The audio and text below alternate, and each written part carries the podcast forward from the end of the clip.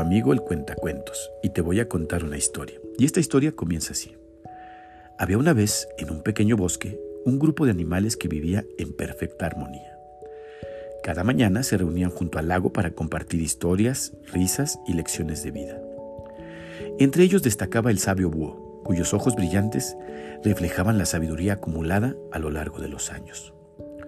Un día, el búho reunió a todos los animales bajo un majestuoso roble y les habló con solemnidad.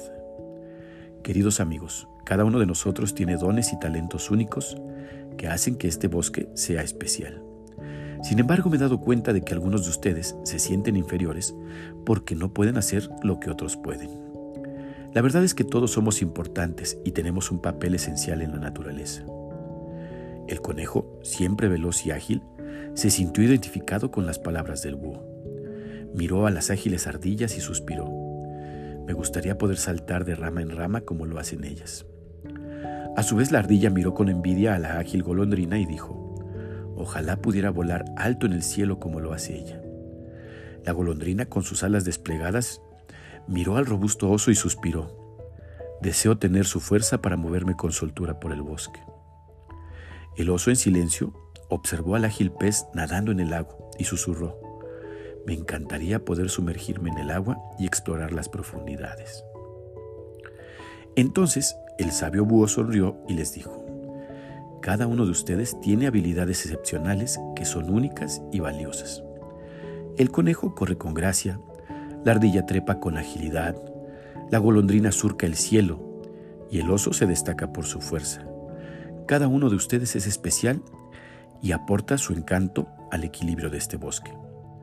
Los animales reflexionaron sobre las palabras del búho y entendieron que la verdadera magia estaba en aceptarse a sí mismos y valorar sus propios dones.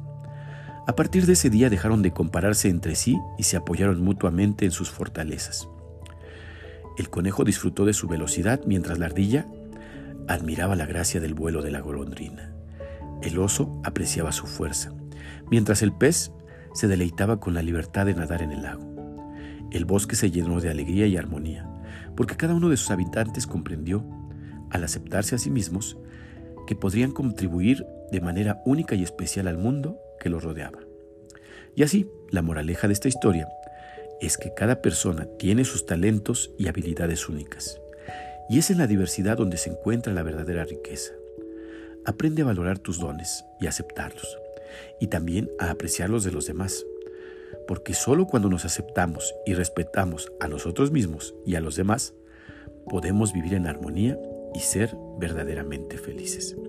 Y, colorín colorado, esta historia se ha acabado.